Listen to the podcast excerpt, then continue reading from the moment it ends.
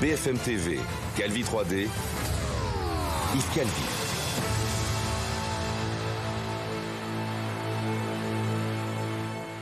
Bonsoir et bienvenue à vous qui nous rejoignez sur BFM TV. Nous sommes ensemble jusqu'à 20h30. La pression continue de monter hein, deux jours euh, du Salon de l'agriculture. Aujourd'hui encore, des actions ont été menées un peu partout en France. L'un des symboles de cette contestation, c'est l'autoroute A62 entre Toulouse et Bordeaux qui reste coupée dans les deux sens ce soir. Bonsoir Angel Wata. Ça fait déjà trois jours que les agriculteurs se sont installés sur place, vous êtes à leur côté. Et vous nous disiez hier que des bus s'organisaient pour prendre la, la direction de Paris dans les prochaines heures. On en est où exactement? Alors effectivement, il y aura un bus qui euh, partira demain matin de euh, Montauban pour euh, gagner la capitale et arriver en, fin d'après-midi. Une image de la détermination malgré tout sur ce point de blocage qui devrait rester en place jusqu'à samedi. On s'organise. Regardez, on a changé de décor, désormais des bottes de paille, une bâche pour se protéger de la pluie et du vent qui s'est invité ici. C'est dire à quel point il faut s'organiser pour pouvoir maintenir ce point de blocage. Je suis avec Thierry. Thierry, vous êtes éleveur et céréalier.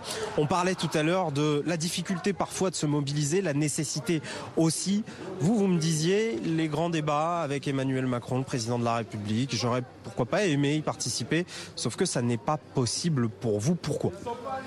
Mais parce que parce qu'aujourd'hui, euh, on ne peut pas laisser les, exploitations, d'autant plus que moi j'ai des animaux, donc euh, c'est d'autant plus compliqué. Mais néanmoins, on aura une délégation qui, qui montera et qui défendra ce dont on a besoin. Se mobiliser, ça peut être compliqué, c'est néanmoins nécessaire. Ça fait 40 euh, minutes presque qu'on parle, qu'on discute de plein de choses, d'agriculture bien évidemment, de vie également personnelle, de la difficulté, de caractère parfois un peu solitaire du métier que vous exercez. Pour se mobiliser ici, il faut aller au-delà de ça, il faut réunir les euh, gens. Vous, selon vous, est-ce qu'il y a encore moyen d'envoyer un message très fort au gouvernement et d'être entendu dans les prochains jours jusqu'au Salon de l'agriculture et même au-delà? Je pense que oui. Je pense que euh, je pense qu'on fait preuve de détermination. Croyez-moi, on n'en manque pas. Et, et, je pense que si on alors, vous avez compris que notre ligne est coupée avec Angelo Wata euh, et le responsable euh, euh, agricole avec qui il était en train de parler. On va essayer de la rétablir. Avec nous, en tout cas, pour commenter cette actualité, Dominique Chargé, qui est président de la coopération agricole. Vous êtes éleveur de vaches laitières, de volailles et producteur de céréales en Loire-Atlantique, Dominique Chargé. Yves Puget, directeur des rédactions du magazine Alessa, le magazine des professionnels de la consommation. Benjamin Duhamel est resté avec nous et nous sommes rejoints par Gaëtan Mélin, chef du service économique et social de BFM TV. Gaëtan, il y a donc ces actions, ces blocages et une journée qui s'annonce mouvementée demain à Paris, on est d'accord? Oui, tout à fait, puisque ça va commencer dès demain matin à 8h30, puisque la coordination rurale a demandé euh, aux agriculteurs de les rejoindre euh, porte de Saint-Cloud, euh, qui est située pour nos téléspectateurs qui ne le savent pas, à l'entrée ouest de Paris, pour rejoindre ensuite la place Vauban.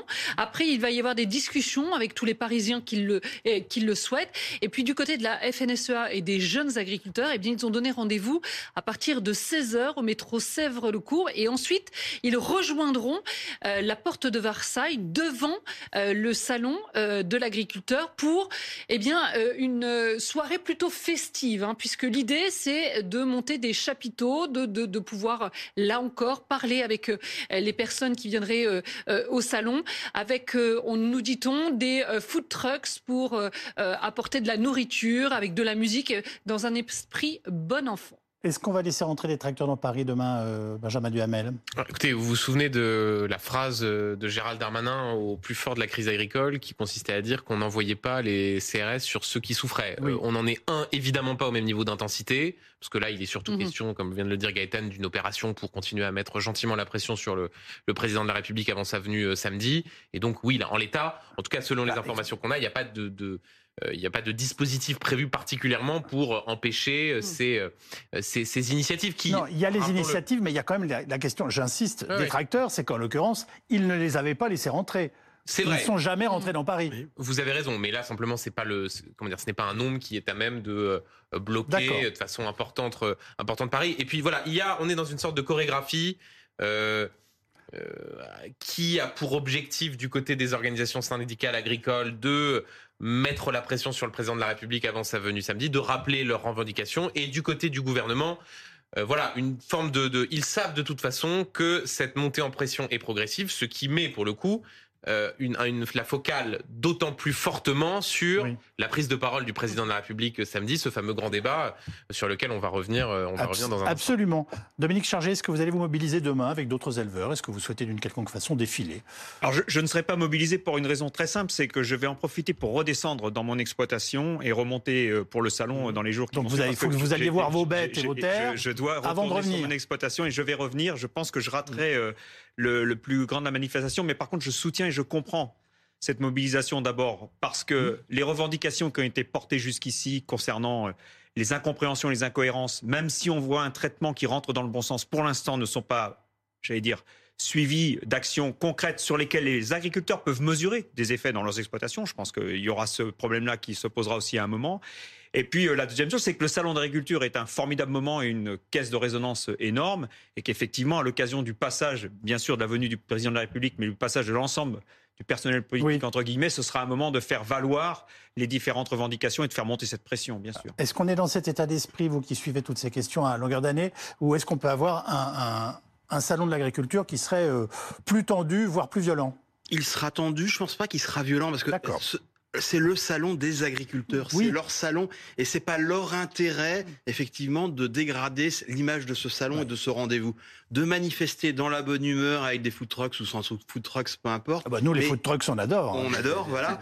Mais je pense pas que ce soit leur intérêt. Le malaise, il est évident, les difficultés, elles, elles sont certaines. Après, c'est le résultat Mhm.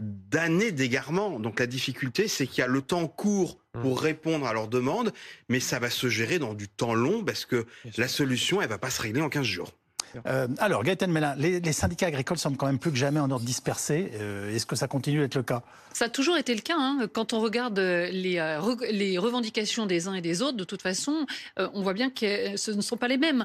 Euh, on a vu la FNSEA et la jeunesse agricole, les jeunes, les jeunes agriculteurs, pardon, qui ont été en premier reçus par euh, le Premier ministre et euh, le, le- le ministre de l'Agriculture, et dans un second temps seulement, la coordination rurale et la fédération paysanne. Et on le voit bien que euh, même entre eux, de toute façon, ils n'ont pas les mêmes préoccupations. Pourquoi? Parce que ils n'ont pas aussi les mêmes problématiques Ah oui. avec Ni les mêmes des- intérêts. Exactement, avec des exploitations qui sont différentes. Et, et encore une fois, on, on dit l'agriculture française, mais aujourd'hui, on ne peut pas parler d'une agriculture française. Ce sont des agricultures françaises, avec même euh, des éleveurs laitiers qui n'ont pas la même situation en fonction de la zone géographique dans laquelle ils sont.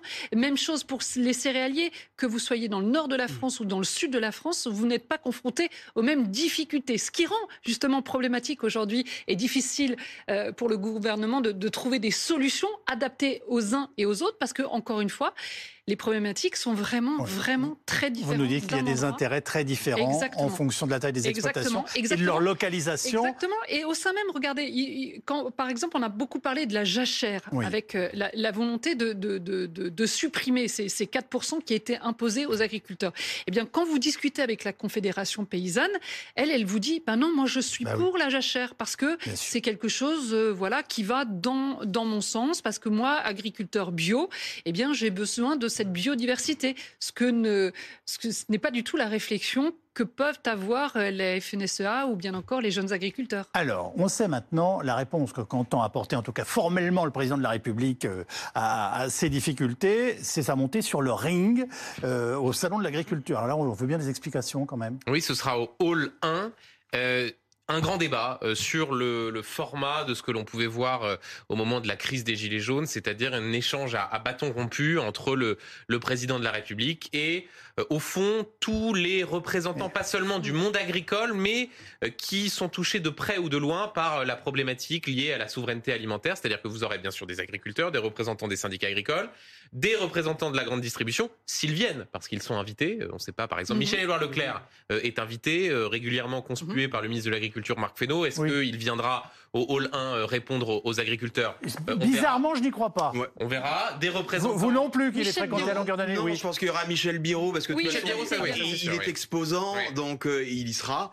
Les autres, je crois on a, non. On a un petit doute. Vous vous rappelez qui Michel Biro aujourd'hui par le ministre. Donc, euh, voilà. donc des représentants de la grande mmh. distribution, des représentants des industriels, des représentants des ONG euh, écologistes qui euh, bah. se sont offusqués notamment de la décision de changer l'indicateur dans le plan Ecofito, c'est-à-dire que on passe d'un indicateur national à un indicateur européen. Dont les fameux soulèvements de la terre? Absolument. Et là, c'est intéressant, c'est-à-dire qu'on a l'Élysée qui assume d'inviter pour une discussion avec le président de la République un collectif Les Soulèvements de la Terre dont son ministre de l'Intérieur, Gérald Darmanin, souhaitait, souhaitait, la dissolution, dissolution qui avait été retoquée par le Conseil d'État. Euh, si on est sympathique pour le président de la République, on dit qu'il fait preuve d'une forme de grande mansuétude. Euh, si on est désagréable avec lui, on peut considérer qu'il n'a pas forcément de la suite dans les idées. En tout cas, ce qui est sûr, c'est que cette décision de faire un, un grand débat est le résultat d'une réflexion, réflexion consistant à dire si la venue du président de la République avait euh, correspondé au canon précédent, il serait arrivé, il aurait fait une déambulation et compte tenu de la colère dans le monde agricole, cette déambulation aurait été polluée par des interpellations, par une très grande, euh, comment dire, par la, une très grande vivacité des, des, des, colères. Et donc l'idée, c'est d'essayer de purger au maximum tous les sujets oui. dans un grand débat dont on nous dit qu'il durera au minimum deux heures. Quand on nous dit au minimum oh, bah, deux heures, ça veut dire que ça peut durer trois ou quatre heures. Oh, bah, et ensuite, ce grand débat sera suivi par une déambulation, là pour le coup, un peu plus classique. Mais il y aura du public, ça, ça oui, oui, c'est au hall 1, 200 bah, il, personnes. il va nous faire son happening habituel qui dure 6 heures. Il va nous faire ce qui ressemblait et, et du au coup, grand on, débat on, avec, et du coup, on oublie de l'engueuler. Avec dans les avantages, l'idée pour le coup de dire qu'Emmanuel Macron est en première ligne pour répondre aux agriculteurs. Et dans les aspects, j'en termine par là, euh, peut-être moins convaincant, l'idée de se dire que parfois le grand débat de oui. 2018-2019 était au fond accusé euh, d'être une forme de diversion ben oui. Euh, pour ne pas forcément euh, répondre très précisément oui, se faire engueuler. à la, à la colère on, des On va des en parler dans le hall dans un instant, mais vous vouliez intervenir Oui, j'ai grand débat, pourquoi pas, mais je voudrais surtout qu'il y ait un beau numéro d'autocritique euh, politique, c'est-à-dire c'est le résultat aussi. C'est pas la spécialité de notre président de la République. Ben non, je, de politique en général, mais c'est pas que le gouvernement Macron ou que le président Macron, ça remonte beaucoup plus longtemps. Il y a une responsabilité politique qui est énorme. En tout cas, vous avez compris que ce n'est pas la première fois que le président opte pour ce type de communication. Et nous allons voir tout cela dans notre séquence Les éclaireurs. Bonsoir Karine de Ménonville. Bonsoir euh, les grands débats, c'est une spécialité présidentielle. Emmanuel Macron n'a cessé de les multiplier depuis sa première élection. Hein. Alors le grand débat, c'est la solution d'Emmanuel Macron lancée en janvier 2019 pour répondre à cette crise des Gilets jaunes. Très concrètement, en quatre mois, 92 heures de discussion avec les Français pendant 16 débats. Résultat, eh bien, les Français découvrent un chef de l'État qui peut parler des heures, sans notes, sans fiches, qui répond à tout, sur tous les thèmes. Le premier débat dans l'heure, on s'en souvient, c'était un échange avec 700 maires normands. Il avait duré 6h45. Alors le président qui a choisi, après, euh, d'accentuer la difficulté, il change de formule. C'est le 24 janvier 2019 dans la Drôme à Bourg-de-Péage. Il s'invite alors, surprise, dans un débat avec des citoyen et choisit d'échanger avec un gilet jaune. Écoutez. Quand vous me dites, moi j'en ai marre des politiciens, je vais vous dire, moi je n'étais pas un politicien. Je suis arrivé là par hasard. Parce que j'ai eu de la chance, parce que j'ai voulu me battre, parce qu'on m'a fait confiance. Je suis sorti du système. On m'a pris pour un fada quand j'y suis allé. J'y suis allé contre le système politique en place. Je suis pas un politicien, je viens pas d'un parti qui vit depuis 30 ans. Mais je l'ai fait parce que je voulais que le système change, comme vous. Mais je l'ai fait par une voie démocratique. J'ai dit, moi, je crois en mes idées, je veux que le système change. Et donc, un, un, mais un, je veux proposer, et deux, je vais à l'élection. Mais changer le système, c'est pas simplement dire, je vais pas à l'élection, foutez le système en l'air, et moi, je suis une colère, mais j'ai pas de truc à proposer.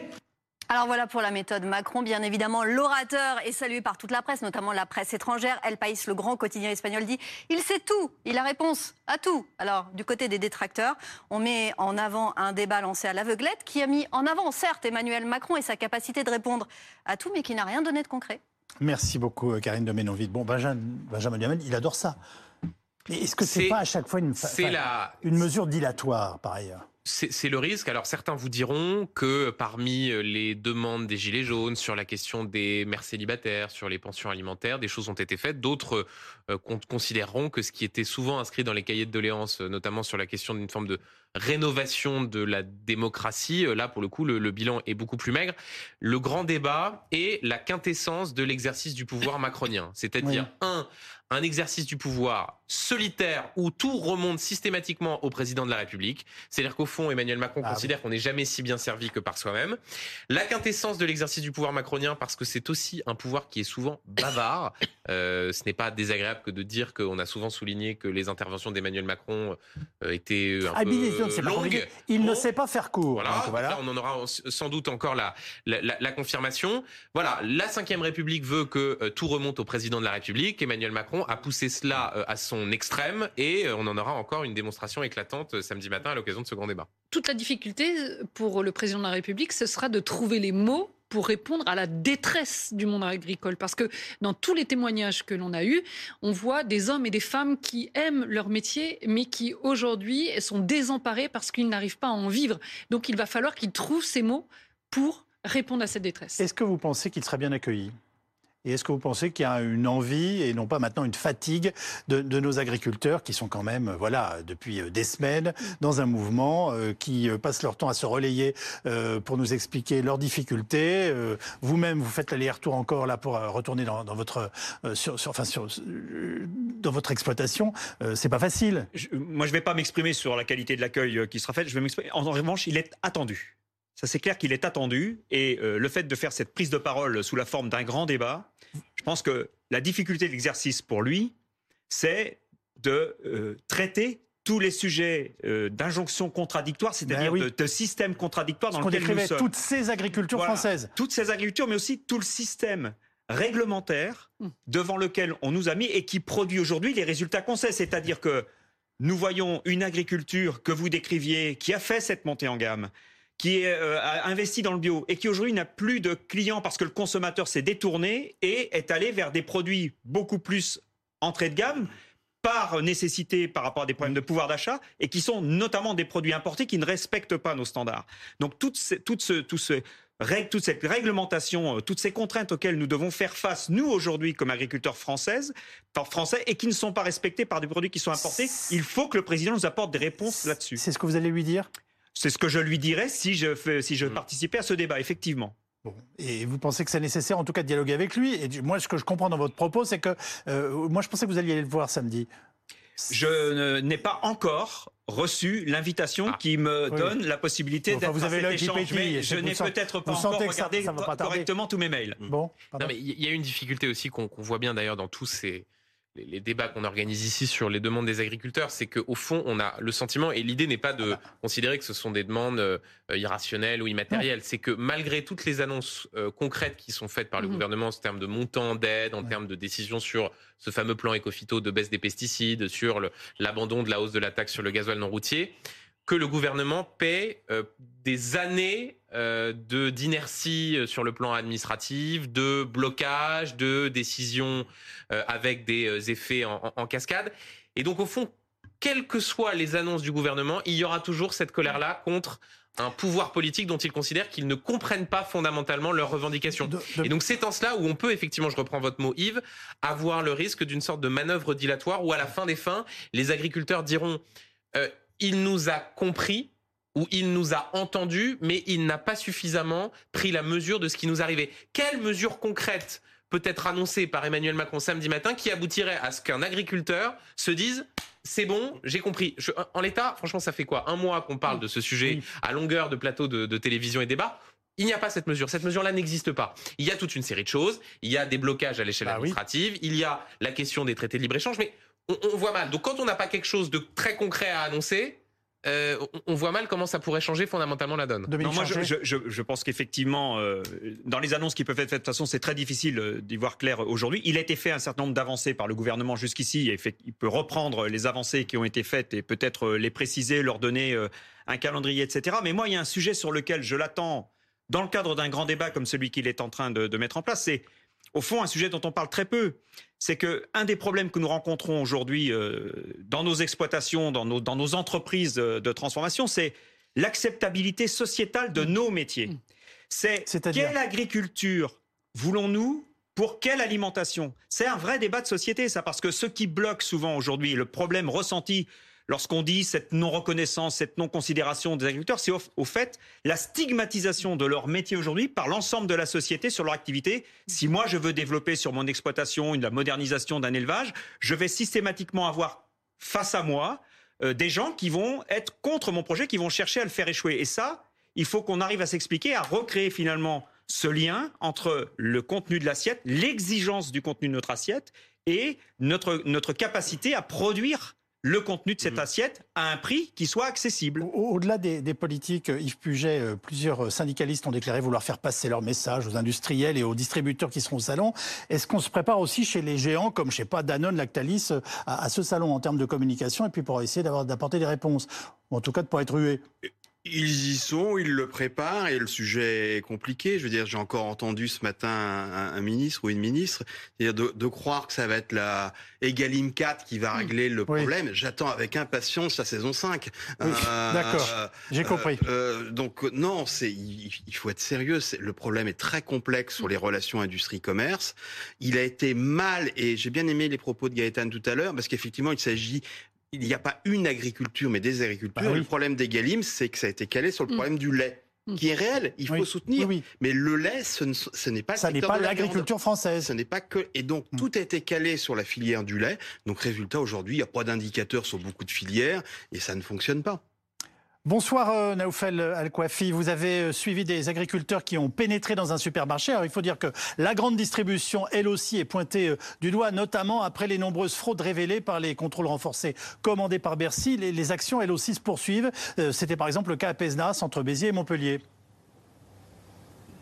Oui, absolument. Ça fait plusieurs jours que ce genre euh, d'actions sont menées par les agriculteurs. C'était le cas cet après-midi. On a pu suivre euh, l'une d'entre elles, c'est vrai, une vingtaine d'agriculteurs euh, pendant 1h30 qui ont sillonné cet établissement juste derrière moi à la recherche des produits qui sont importés, à la recherche surtout des produits qui prêtent à confusion. Je m'explique parce que certains d'entre eux, sur leur emballage, c'est vrai qu'on peut voir le drapeau tricolore. Parfois, c'est même écrit que c'est fabriqué en France. Alors, quand on regarde de plus près, derrière l'emballage, eh bien, on se rend compte que ces produits proviennent de l'étranger. C'est ce que dénoncent les agriculteurs qui ont mené cette opération aujourd'hui, sensibiliser également les clients. Et c'est vrai que ces produits, on s'en est rendu compte, ils sont nombreux.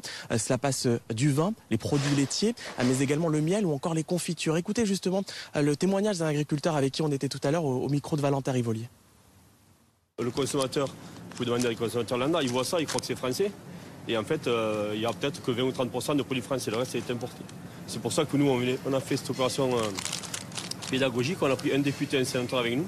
Et le but, c'est vraiment de leur montrer qu'ils le voient, parce que sinon ils ne nous croient pas des fois, et qu'ils puissent faire remonter. Le but, c'est de changer la loi française. Nous, ce qu'on demande, JFDSEA de l'Hérault et au national, c'est vraiment qu'on puisse apposer des drapeaux français ou des macrons français que sur des produits 100% français. Les agriculteurs, ils ont expliqué qu'ils n'étaient pas contre les produits importés. Eux-mêmes exportent leurs produits, mais ils veulent plus de transparence. Et c'est d'ailleurs eh bien, ce qu'ils souhaitent dire au président de la République, Emmanuel Macron, lors du salon de l'agriculture qui ouvre samedi. Naoufel El Kawafi avec Valentin Rivolier euh, depuis euh, Pesnas. Alors le gouvernement multiplie hein, lui aussi les contrôles de marchandises et commence à adresser ses premiers procès-verbaux ces derniers temps. Sur plus d'un millier d'opérations réalisées, plus d'un tiers ont déjà révélé des anomalies euh, dans nos grandes surfaces. Nous, allons, nous avons pu suivre l'un de ces contrôles officiels. C'est notre reportage 3D préparé par Pauline Delevoye, Isabelle Golens, Manuel Abraun et Fanny Regnault avec Simon Terrassi. On se retrouve ensuite avec nos invités.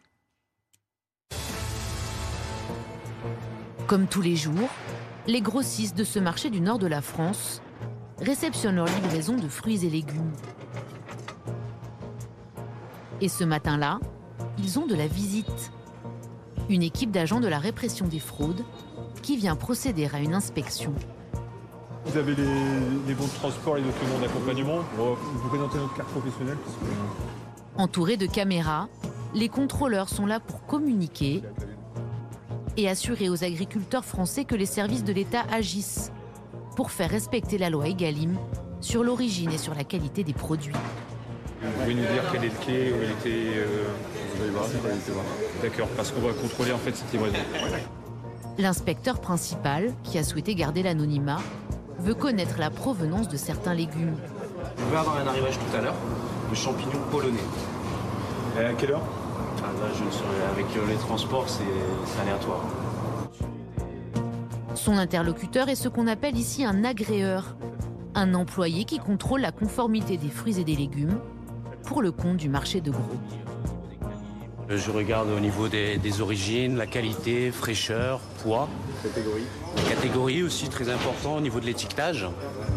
Tout ce qui est produit français, généralement, on n'est pas embêté. Parce que voilà, ils sont soumis à des règles assez strictes. Mais tout ce qui est zone hors Europe, là, il y, a- il y a des réels contrôles. Chaque caisse est identifiée par une étiquette qui doit stipuler le pays d'origine du produit. Mais parfois, en cours d'acheminement, cette information est falsifiée. C'est ce que les inspecteurs appellent la francisation. Et c'est ce type de fraude qu'ils viennent traquer. Et Une francisation, en fait, ce serait un réétiquetage de produits qui, serait, qui ne serait pas français avec un réétiquetage laissant entendre que l'origine est française. On fait toujours des contrôles inopinés. On fait des contrôles à toute heure. Ça peut être des contrôles également de nuit. On essaie de repérer des camions euh, avec des plaques, euh, des plaques étrangères. Et là, on commence par faire le contrôle de- du contenu du camion. Mais la provenance d'un fruit ou d'un légume garantit-elle sa qualité? C'est l'autre mission de ces contrôles, s'assurer que toutes les normes sont respectées. On va faire une analyse en, en recherche de résidus de pesticides pour voir s'il n'y en a pas, puisque c'est du bio, il ne doit pas y avoir de résidus de pesticides dans le produit. De façon aléatoire, ces deux agents vont prélever 10 pommes bio dans ces cagettes et les tester. Si on trouve des pesticides, euh, on, va, on va proposer aux professionnels le recours à l'expertise contradictoire pour que ce soit confirmé ou infirmé. Selon le ministre de l'économie Bruno Le Maire, sur les 1000 contrôles effectués récemment dans des établissements pour vérifier l'origine française des produits, 372 étaient en non-conformité. Et justement, dans ce supermarché de Calais, les agriculteurs ont choisi de faire le tri eux-mêmes. Les forces de l'ordre sont présentes et l'entente avec le gérant de l'établissement est cordiale. Le but du jour, mettre en lumière la concurrence déloyale de certains produits vendus dans les grandes surfaces. S'il faut mettre des normes pour avoir une- un environnement plus sain que demande le, le citoyen, d'accord, mais qu'on n'importe pas ces produits que l'on ne veut pas que l'on produise chez nous. Un rayon va être particulièrement passé au crible. La boucherie. Là, vous prenez de la viande qui vient de, de France, et là, vous prenez de la viande qui vient d'Europe ou hors Europe, qui n'a pas du tout les mêmes contraintes de, de production que nous. Et donc, ils arrivent à faire de la viande beaucoup moins chère. Et s'il y a bien une chose qui exaspère les agriculteurs, c'est l'étiquette sur un article.